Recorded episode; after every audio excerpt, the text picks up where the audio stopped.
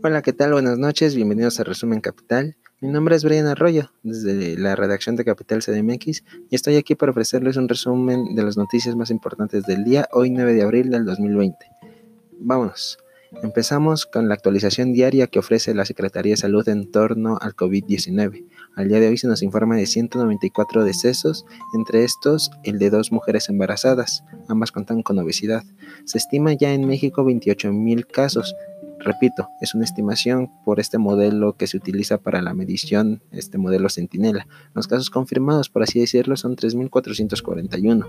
Los casos sospechosos ya ascienden a 10.105, mientras que los pacientes que han sido rechazados de portar el virus ya son 17.950.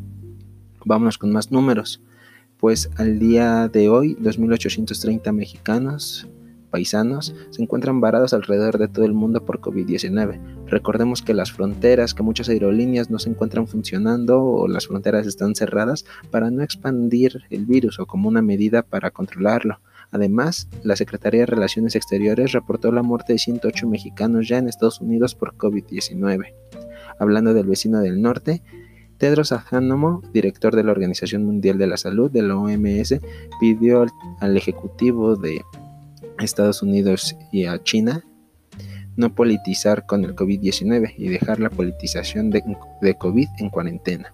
La Organización Mundial de la Salud exigió al mandatario norteamericano Donald Trump no politizar la crisis generada por el coronavirus y convocó a ambas naciones, Washington y Pekín, a unir fuerzas para hacer frente a la pandemia. Recordemos que Donald Trump acusó y amenazó a la OMS, lo acusó de haber sido Mm, beneficiadora de Pekín en esta crisis y también acusó a la OMS de no haber otorgado la información concreta para evitar la pandemia que se generó a nivel mundial. Noticias de la Ciudad de México. Diez grandes empresas, lo informó Claudia Sheinbaum, especularon y dejaron sin trabajo a 21.000 empleados incluso antes de que se declarara la emergencia sanitaria en México y en la ciudad. Estos 21.000 empleados solo son una fracción de los 56 mil que ya han perdido su empleo en esta crisis sanitaria, en esta pandemia. Y a nivel nacional ya van 346.878 despidos o casos de desempleo, según María Alcalde Luján. Regresando a la Ciudad de México, pues el pleito estuvo bueno con Gustavo de Hoyos y la jefa de gobierno. Gustavo de Hoyos tuiteó, la amenaza de Claudia Sheinbaum para obstaculizar la operación de empresas en la Ciudad de México por el hecho de que ajusten su plantilla laboral debido a la crisis del COVID-19 es autoritaria y desde luego ilegal. Recordemos que Claudia Sheinbaum dijo que aquellas empresas que se desprendieran de su planta laboral serían sancionadas, incluso castigadas, no otorgándoles permiso para su extensión en la capital.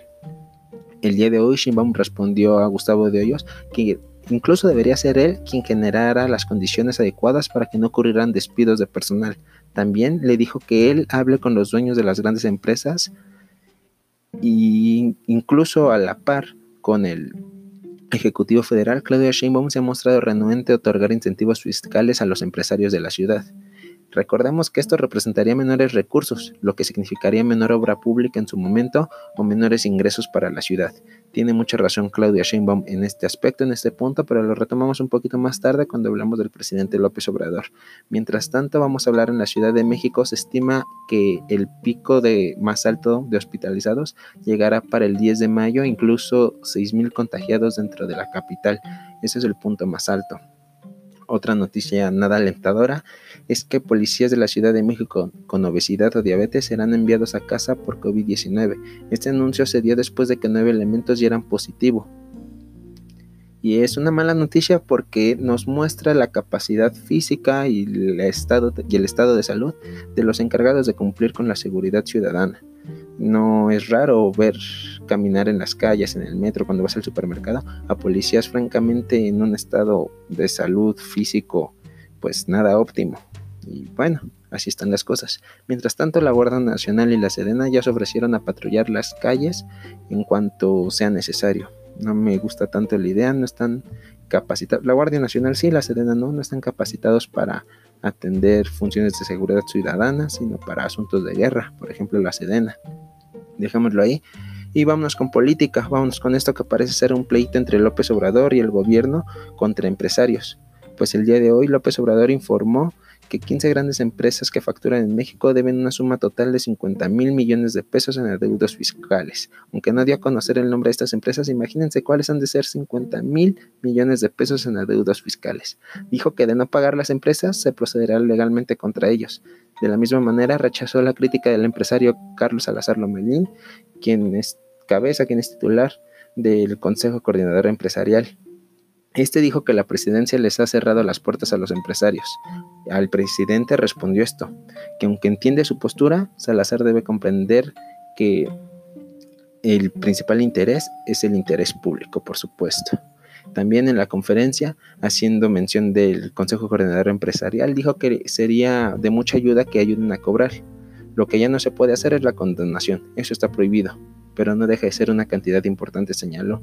Entre otros aspectos que señaló, dio algunas cifras que ayudarían a cubrir estos 50 mil millones de pesos. El Ejecutivo ejemplificó que con este dinero se podrían comprar 40 mil ventiladores para el sector salud nacional, por ejemplo, o también dijo que de pasar de un millón se podrían hacer 3 millones de créditos. También dijo que la cantidad puede bajar un poco, se puede extender un poco el, pago, diferir, que se le entrega al Estado solo 25 mil millones de pesos y se explore la legalidad de levantar multas y recargo del restante. Algunas de las soluciones que ofrece Andrés Manuel López Obrador y es lo que les mencionaba con el caso de la Coparmex, con Gustavo de Hoyos y Claudia Sheinbaum. Parece que los empresarios no entienden que los recursos o gran parte de los recursos con el que cuenta el erario nacional viene del viene el cobro de impuestos del sistema tributario, por supuesto, de la venta de petróleo, de las concesiones, pero gran parte debe salir 50 mil millones de pesos que deben 15 personas, 15 personas morales. Es extraordinaria eso. Y cuando no hay dinero, cuando no se pueda cumplir con el, por ejemplo, con la compra de ventiladores, con la compra de, de cubrebocas, de guantes, yo qué sé, pero la compra de lo que sea, se necesita dinero. Ustedes mejor que nadie lo deberían de saber y si no sale el dinero, si se les, si se les permite, si se les condona ese pago, ¿de dónde va a salir? Y cuando falla algo, ustedes son los primeros en levantar el dedo y señalar con el dedo, mejor dicho, el gobierno no cumple. Y si tú no pagas, ¿de dónde va a cumplir? Pero bueno, dejémoslo así. Y vámonos con noticias de dinero. Pues aparentemente Arabia Saudita y Rusia se acercan a un acuerdo para el recorte de petróleo o de la producción de petróleo.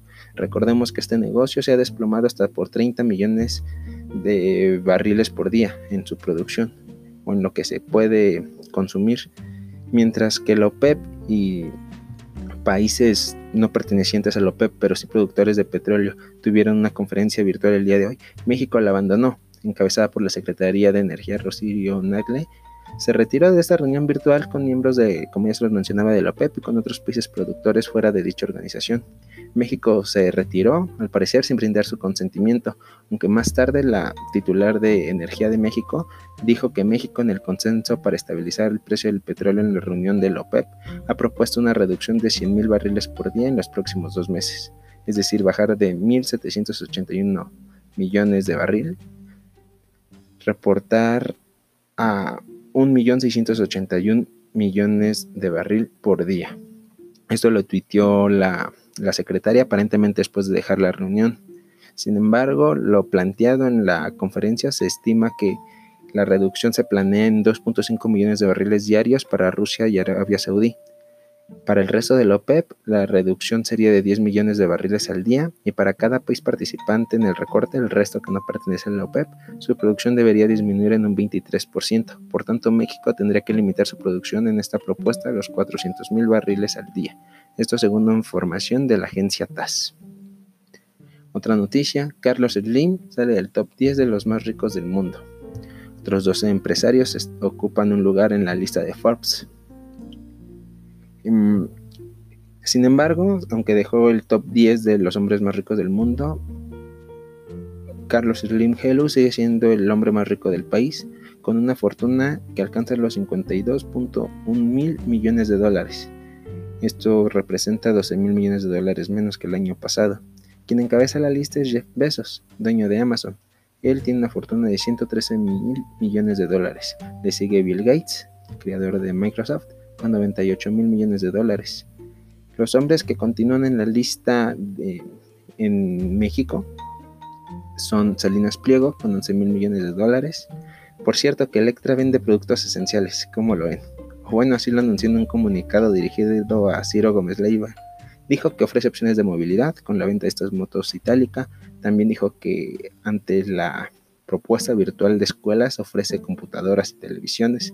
Lo de Banco Azteca, pues sí es cierto. Desde el principio se dijo que las instituciones bancarias seguirían funcionando. Pero malas noticias para Banco Azteca, pues Moody's los bajó de posición. Hay como dos niveles. Estaba en el último peldaño de lo que se considera estable y pasó al primer peldaño de lo que representa riesgoso. Así lo informó esta agencia evaluadora Moody's. Pero continuamos, pues Germán Larrea, igual con 11 mil millones de dólares, también está en la lista de Forbes. Otros personajes como Han Ron se encuentran en la lista de los hombres más ricos del mundo, con fortunas así y quieren que se les que se les perdone un ratito los impuestos. No, no, hombre. Por eso estamos como estamos. Pero bueno, eso sería todo por mi parte. Muchas gracias por escucharnos. Buenas noches. Me despido no sin antes recordarles, nos sigan en nuestras redes sociales. Twitter arroba capitalmx-bajo, Facebook e Instagram capitalcdmx, YouTube cdmx TV y en nuestra página oficial, en nuestro sitio web capital-cdmx.org. Muchas gracias y buenas noches.